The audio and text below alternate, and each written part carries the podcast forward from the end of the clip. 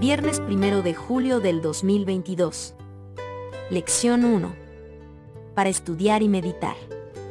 Lee Elena de White, Testimonios para la Iglesia, tomo 4, Misioneros en el Hogar, página 144.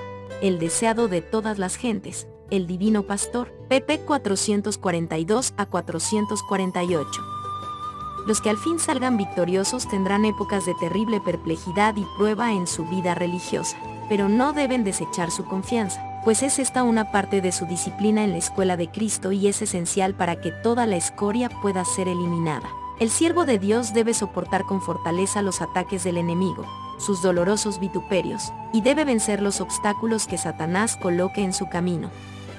Pero, si miran hacia arriba, no hacia abajo, a sus dificultades, no desmayarán en el camino. Verán pronto a Jesús extendiendo su mano para ayudarlos, y solo tendrán que tenderle la de ustedes con confianza sencilla y dejar que los guíe. A medida que cobren confianza, cobrarán esperanza. Hallarán en Cristo fuerza para formar un carácter fuerte, simétrico, hermoso. Satanás no puede anular la luz que irradie de semejante carácter.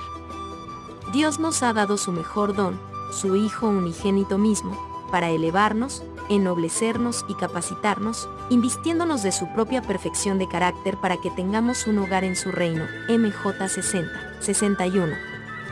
Preguntas para dialogar.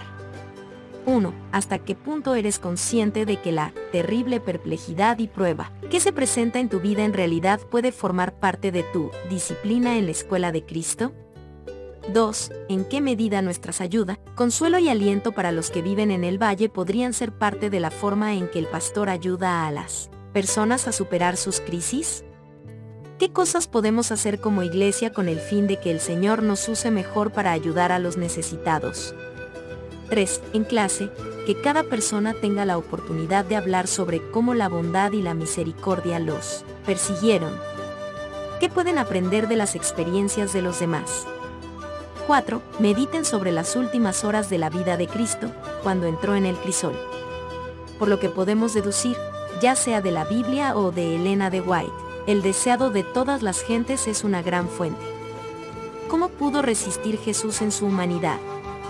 ¿Qué podemos tomar de su ejemplo para nosotros en los crisoles que también enfrentamos?